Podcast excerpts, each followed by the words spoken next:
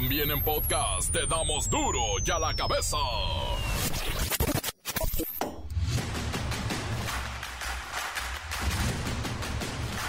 Miércoles 28 de junio del 2023, yo soy Miguel Ángel Fernández y esto es duro y a la cabeza, sin censura. A partir de octubre se tendrá disponible la vacuna contra el COVID-19 en los centros de salud y clínicas del país para proteger a la población en época de frío. Se va a aplicar junto con la de la influenza. Conagua informa que el nivel total de almacenamiento de los 210 principales embalses de México se ubica en el 46% de llenado. Esto quiere decir que tenemos solamente de reserva menos del 50% de agua para todo el país. Está fuerte la sequía. Exportaciones marcan récord durante 2023, aumentaron 4.6% en el acumulado de enero a mayo. Las ventas al exterior, tanto petroleras como no petroleras, llegaron a un máximo de 240 mil millones de dólares. Y a quien le va mejor es al sector automotriz. 14 policías de la Secretaría de Seguridad Ciudadana fueron secuestrados por un grupo armado en Ocosocuautla, Chiapas. Las autoridades confirmaron que 23 personas viajaban en el autobús y que el comando armado dejó en libertad a las mujeres y se llevó únicamente a los efectivos. Son trabajadores del penal de Ocosocuautla, fueron secuestrados y decirle a los delincuentes que no va a haber impunidad, que no piensen que pueden cometer delitos, ya no hay agarraderas, el gobierno no es cómplice de la delincuencia, que no dañe. No sabemos, al parecer una confrontación entre grupos, pero pues no tienen por qué, ni en el caso de ellos mismos, no tienen por qué hacerse daño, y mucho menos si se trata de gente que está cumpliendo con su responsabilidad o de ciudadanos inocentes. Si no, lo voy a acusar con sus papás y con sus abuelos. En Tultepec, Estado de México, se registró otra explosión de un polvorín, ahora en la zona conocida como La Saucera. Todo quedó grabado en un video y suena más o menos así.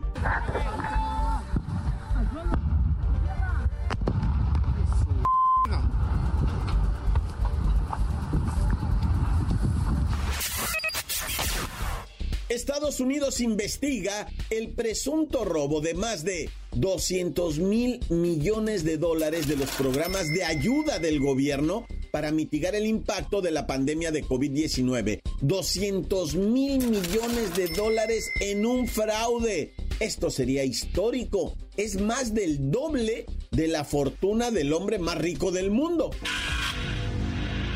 El reportero del barrio nos contará la historia del niño que cayó de una tirolesa en Nuevo León. La bacha y el cerillo traen todo, todo, todo de la Copa Oro. Comencemos con la sagrada misión de informarle porque aquí no le explicamos las noticias con manzanas, aquí las explicamos con huevos. Llegó el momento de presentarte las noticias como nadie más lo sabe hacer.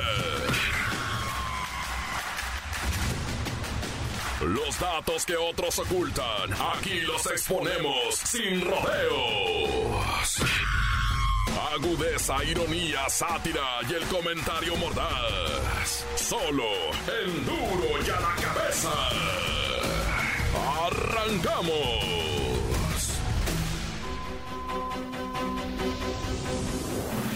Hoy tenemos un tema bastante serio que abordar. La tarde de ayer un grupo armado secuestró a 14 policías en Chiapas. Y aquí con nosotros está el tenientito Garrison para hablar sobre este incidente. Bienvenido tenientito. ¿Cómo fue exactamente esto del secuestro?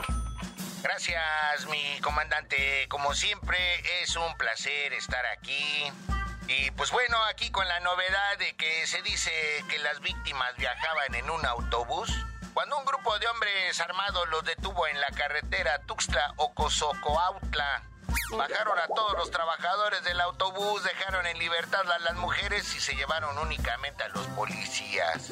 Vaya, vaya, esto es un tanto inusual. Normalmente los secuestradores se llevan a todos o los dejan a todos, pero parece que esto tenía un gusto muy selectivo. Es correcto, comandante. Supongo que tenían preferencias específicas. Exacto, ahí hay un mensaje. Sabemos que las autoridades están trabajando arduamente para rescatar a los policías secuestrados, ¿verdad? Así es, mi comandante, ya se encuentran varias corporaciones policiales de los tres órdenes de gobierno colaborando en un operativo de rescate. Y déjeme aquí, le leo lo que me dijeron que dijera. La Fiscalía General del Estado participa en el despliegue de acciones de búsqueda y localización para dar con el paradero de estas personas y refrendamos el compromiso de garantizar el Estado de Derecho y que ninguna conducta ilícita quede impune. Ya sabe, hasta las últimas consecuencias, caiga quien caiga, y etcétera, etcétera. Y siguen firmas. Gracias, tenientito, muchas gracias por acompañarnos hoy y compartir esta situación que es de suma importancia. Esperemos que los policías sean rescatados pronto, que los responsables sean detenidos. Son 14 trabajadores y son administrativos de la Secretaría de Seguridad y Protección Ciudadana de Chiapas y hasta el momento se desconoce el paradero. Las noticias te las dejamos ir la cabeza. El Consejo Nacional de Salud para el Bienestar determinó incorporar la vacuna contra el COVID como parte del cuadro básico de inmunización. Así que anunciaron que se efectuará bajo un esquema similar al que se utiliza con la influenza, es decir, van a focalizar adultos mayores primero, grupos vulnerables de alto riesgo, riesgo mediano, hasta llegar a la población en general. Vamos con el doctor Delgadillo, que se ha vuelto nuestro asesor, para que nos explique a partir de cuándo van a empezar con este proceso de inmunización y qué tipo de biológico van a utilizar, qué marca, qué laboratorio. Buenas tardes. De hecho, es un gusto estar de vuelta en duro y a la cabeza. Pero pues probablemente sea para octubre cuando empiece un nuevo periodo de vacunación.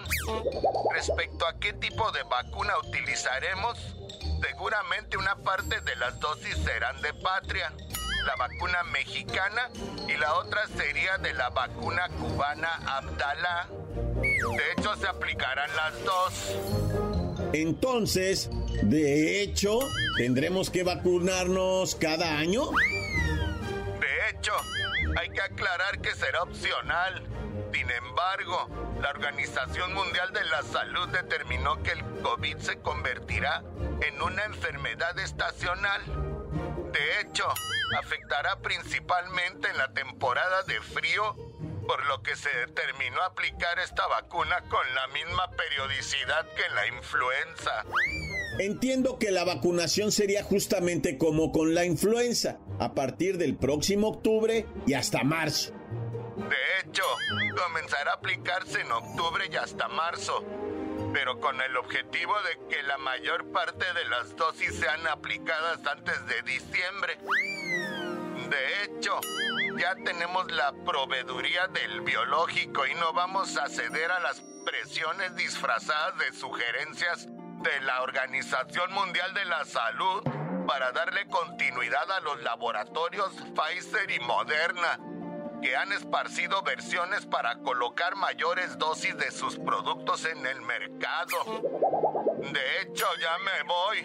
No olviden vacunarse. Y si ustedes padecen obesidad, enfermedades crónicas, hipertensión o cualquier otra dolencia, y acuérdense que también primero la gente de la tercera edad, para que no se les olvide llevar a su mamá. De hecho, le agradezco, ya se me pegó, de hecho, digo, ya, le agradezco mucho, doctor Delgadillo, que haya estado con nosotros. Y ahora sí, de hecho, yo no me he vacunado. ¿Y usted ya se vacunó? Y si no, espérese hasta octubre. De hecho, le van a aplicar también la de la influenza. Encuéntranos en Facebook, facebook.com, diagonal duro y a la cabeza oficial. Estás escuchando el podcast de duro y a la cabeza. Síguenos en Twitter, arroba duro y a la cabeza. Y les recuerdo que están listos para ser escuchados todos los podcasts de Duro y a la Cabeza. Búsquelos. Ahí están, en el Facebook o en el Twitter. Duro y a la cabeza. El reportero del barrio nos contará la historia del niño que cayó de una tirolesa en Nuevo León. Montes, montis, alicantis, pintis, pajaris, cantantes. Ay, ahora que trae, reportero, no te pongas tan piratowis. Bueno, vamos a ir a revisar esto ocurrido, ¿verdad? En la plaza Antara. Este vato. Pero bueno, lo de los mazazos, ¿verdad? Ya están detenidos los mazos, ¿no? Ya se informó que lo primero que detuvieron fueron los mazos. Ya retuvieron. Oye, pero de los detalles sorprendentes de este atraco a la plaza Antara, de. Ya sé que no es así, pero déjame decirlo. Este, en la plaza Antara que, que agarraron a martillazos los vidrios. Pero esto, el dato curioso, es que esto no es nuevo para los joyeros. Los joyeros mexicanos han tenido que implementar una serie de dispositivos que algunos ellos mismos han inventado. Ellos mismos, por ejemplo, eh, hay una joyería en la CDMX, ¿verdad? Que cuando tú golpeas uno de esos vidrios, automáticamente se cierra la reja, cae así de sopetón, ¡pum! Y se activan unos gases. Así, pero bien acá, bien lacrimógenos, ¿verdad? Y entonces, pues eh, neutraliza ahí a los vándalos y los dependientes tienen sus máscaras escondidas, ¿va? Para que a ellos no les afecte tanto. Hay de todo, o sea, la neta hay uno donde cuando tú golpeas uno de los cristales, ¿verdad? No solamente se prenden las chicharras, sino empieza a caer agua, empieza, o sea, hay de varios, hay uno que tiene una bomba de gas, o sea, en cuanto tú golpeas esta, se detona la bomba de gas e inmediatamente se hace una nube, ¿verdad? Así una nube de gas, pero no es tóxico, digo, ese nada más es para que no vean, ellos pierden la visibilidad completo. Es como esas granadas este, de gas así que, que para encubrirte, ¿verdad? Que usaban en la guerra. Bueno, como haya sido, esto de Antara no es nuevo, ¿ah? No es primera vez que se mira. Lo cierto, pues es que es increíble que se haya transmitido en vivo. O sea, una persona de repente agarró y dijo, miren, aquí en vivo están martillando los vidrios de la Antara, ¿verdad? Y empezaron a filmar. En vivo se transmitió el robo. O sea, impresionante ya la tecnología que te permite capturar estos momentos. Digo que también hemos tenido eventos tristísimos en vivo, ¿verdad? Como no recordar aquella discoteca de Veracruz en que pues estaba transmitiendo en vivo el DJ cuando lo mataron, va, eso está muy triste, pero pero aquí en este caso un transiunte que iba dice, "Ah, miren, miren lo que me encontré, ¿no? Un atraco." Mucha gente quedó en pánico, eh, también fueron atendidas varias personas. Es que es un evento, yo lo sé, que, que pues tristemente se ha dado en otras joyerías, ¿verdad? Y como que no se había hecho tanto ruido, pero pues es que este ya de plano transmitido en vivo Oye, y vamos ahora, ¿verdad? Con lo acaecido en lo que viene siendo este pues eh, Pachingán. Hemos estado dando verdad constantemente noticias de los combates que hay en Apatzingán porque ya no les llamamos enfrentamientos. Antes era así verdad y hubo un enfrentamiento. No ahora la neta les llamamos ya combates. Son cuestiones en las que están utilizando eh, bombardeo aéreo. Raza discúlpenme el término. Yo sé que esto pudiera decir ah qué amarillista el vato pero están usando neta, te lo digo neta, bombardeo aéreo, no nada más de avionetas, ya también de drones, drones que sueltan explosivos. Se había manejado que desde avionetas se habían tiroteado y habían aventado, pero, pero el dron, créeme, es más efectivo y cuando digo créeme es porque lo están utilizando, es más efectivo y la gente allá en varias zonas que no están tan lejos de la cabecera principal de Apatzingán, a 20 kilómetros de Apatzingán ya hubo bombardeo bombardeo aéreo por parte de drones. Sí, yo sé que vas a decir, pero, pero ¿por qué dices esto, reportero? Y en las noticias no. Ah, pues en las noticias no. Este, léete un reportaje de un valiente, valiente, de verdad, Miguel García Tinoco, un reportero que se fue a meter allá a Patzingán, entrevistó gente a fuerza, casi, casi. No, no a fuerza, ¿va? pero es que no querían hablar y contaron su forma en que viven. Qué difícil, raza neta, Dios bendito, ¿ah? Un chamaquito se cae de la tirolesa en el eh, parque de diversiones de Monterrey. No, bueno, pobrecito morrito. Y luego el compa que iba atrás de él, no, no sé si haya sido su papá o quien que traía las asentaderas de fuera en la tirolesa. No sé qué dio más risa, ¿verdad? si ver las nachas de ese señor peladas ahí en la tirolesa o caer al chamaquito que, que déjame te adelanto, el chamaquito cayó en el agua y no le pasó absolutamente nada, bendito sea Dios y su santo nombre. No estoy minimizando porque luego dicen, ah, no minimiz, no, pues no, horrible, digo, el muchachito queda traumado, no, no para toda la vida, va, pero el muchachito, eh, tienen mucho lo que le llaman la resiliencia, va, o sea, el morro se va a alivianar porque está chiquito, ese vértigo que sintió, la atracción, ahora sí que él sí es testigo de lo que viene siendo la fuerza de atracción de la Tierra. Cuando te jala para abajo y sientes el vértigo, cayó en el agua el niño, inmediatamente fue puesto a resguardo y pues sin lesión ninguna. No así la lesión en el ánimo del otro compa Nachas Planas, ¿no? Que le salieron las nachas a nivel nacional ahí. por andar en tirolesa con unos chores que no, no te quedaban. Pero bueno, compa, bonitas nachas. Ay, acá, ¿no? No, pero Dios gracias, no le pasó nada al morrito. Que es, es que la tirolesa cuando iba caminando, el morrito como que se quedó atorado y de repente de la nada alguien, es que esto no se revienta solo. No, a mí se me hace que o el güey que traía las nachas de fuera o el morrito apretaron algo que liberó pues el arnés y para abajo el chamaquito para abajo cayó en el agua, bendito Dios, ¿verdad? Y bueno, ya me reí demasiado de esto. Por cierto, también allá en Nuevo León va, se volteó un camión de cerveza en el municipio de más ricos del mundo, San Nicolás de los Garza, va. Ahí vive la pura billetiza, papeliza machine. Y pues tuvo el accidente el camión de Cheve. Ah, pues también llegó la raza a robarse un 6, ¿cómo no? Hasta en los mejores municipios del país ocurre eso, ¿ah? Y un vato en un Mercedes, ¿no? Pasando y volteó y dijo, ¿qué onda? ¿Puedo agarrar un seisito, Simón? Lo más para el recuerdo, güey. para llevármelo de recuerdo. Y se llevó un seisito, güey. Pues estaba el camión chocado y la mercancía tirada y todo. Bueno, ya mucho verbo debilita. ¡Corta!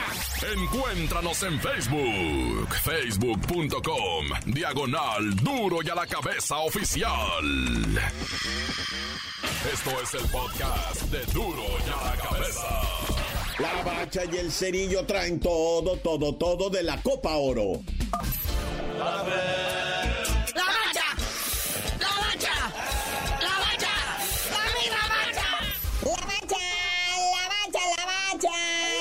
en la Copa Oro, bueno, sobre todo los canadienses que apenita rayando. Así es, muñequito, cerrando las actividades de esta jornada 1 de la Copa de Oro. Canadá y Guadalupe empatan a dos goles. Guadalupe abre el marcador al minuto 23 y así se van al medio tiempo con la ventaja para Guadalupe un gol a cero. Entrando al minuto 49, Lucas Cavallini, este jugador que estaba en la Liga MX, anota el gol del empate. Pero luego al minuto 70 Canadá se va arriba en el marcador con un autogol de los guadalupanos. Pero luego Canadá regresa el favor al minuto 93 ya para acabarse el partido también con otro autogol y empatan 2-2 Canadá y Guadalupe. Y bueno, el partidito para cerrar jornada Guatemala contra Cuba se esperaba poco y poco en lo que nos dieron, pero los cubanos siguen siendo sorpresita, ¿eh? Esta selección de Guatemala de nuestro queridísimo Flacotena se lleva el triunfo por la mínima un gol a cero en un partido donde los cubanos se defendieron chido, ¿eh?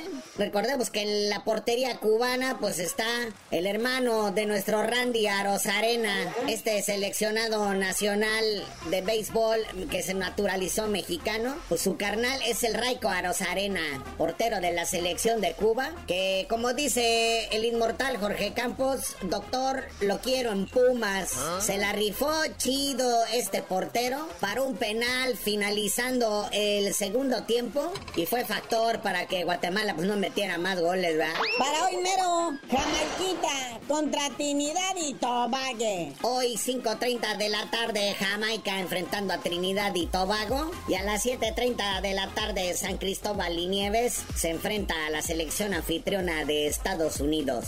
Que ya en esta jornadita 2 ya se puede ir definiendo quién avanza a los cuartos de final ya de una vez, ¿eh? Oye, carnalito, y viral, viral con todo, las golpizas que se dieron en el México-Honduras. ¿Ah? ¡Qué necesidad, qué exhibición! Oye, sí, carnalito, ya después de lo acontecido el pasado domingo y con miras al partido del próximo jueves de México contra Haití, en el partido con México contra Honduras, están saliendo a la luz todos los conatos de bronca que hubo tanto adentro como afuera del estadio. Pero no eran pleitos, tanto de hondureños contra mexicanos. Era entre los mismos mexicanos que estaban agarrando de las greñas. Bien dicen, va, que el enemigo de un mexicano es otro mexicano. Así que esperan redoblar las medidas de seguridad en el próximo partido contra Haití allá en Phoenix. Quieren que prevalezca el fair play y cuidar a los mexicanos para que no se peleen entre ellos, chale. Pues sí, y nosotros, tanto Estados Unidos como México, organizando el mundial. Y así es la afición, qué óvole. Hay temperatura. Bueno, y hablando de cosas turbias y jaloneos, ¿qué pasó con el señor Alejandro y Raragorri? Ya me lo traían en la mira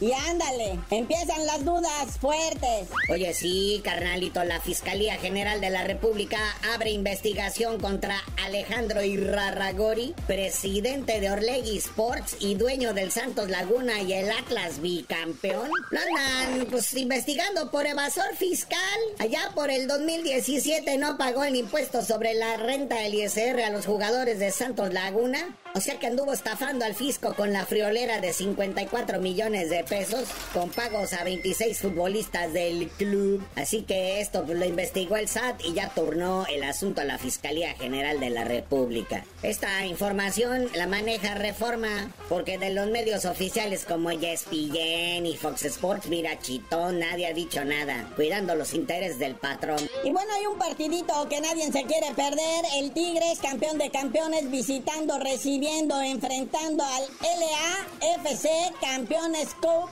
2023. ¿Cuándo y a qué hora, papá? será ya por el miércoles 27 de septiembre. Obvio, se va a jugar en el Gabacho, ¿verdad? En el BMO Stadium, casa del LAFC. Que porque acá dejan más varo y aquí luego ni van. Bola de malagradecidos. Toda que les lleva uno fútbol de calidad. Muñequito, dame una pizquita de béisbol, aunque sea, güey. Para la afición, papi. Oye, sí, el rey de los deportes, el béisbol. Pero ojalá habláramos de lo que sucede en este deporte, carnalito. O sea, lo que se vuelve viral son las cosas que suceden en los estadios. Ahí en el estadio Alfredo Harp la casa de los Diablos Rojos del México, sorprendieron a una doña vendedora de chelas rellenando vasos para venderlos. Y uno que se los sorbe bien rico, ¿verdad? Ahí con la saliva de otros güeyes. Chanza esta colilla de cigarro y luego me revuelve roja con light. ¿Qué es eso, señora? Y luego ahí en plena luz de todos, o sea, alguien está moneando siempre. Y pues este video se vuelve viral. La misma directiva de los Diablos Rojos del México hace un comunicado oficial y dicen que, que, que no, que ellos cuiden la integridad de la chela que usted se toma ahí en el estadio Alfredo Jargelú y que las personas responsables e involucradas ya fueron despedidas. Pero bueno, carnalito, ya vámonos. Entonces, eh, pues así como va a volver uno a tomar chela en los estadios en México. Y eso es de lo que uno se entera, de lo que no se entera uno. Pero pues ya tú no sabías de decir por qué te dicen el cerillo. Hasta que hablemos más de béisbol, les digo.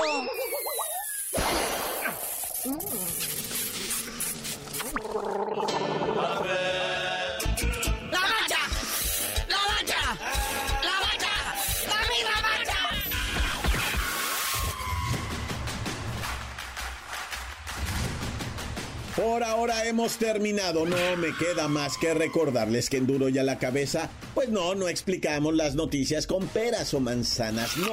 Aquí las explicamos con huevos.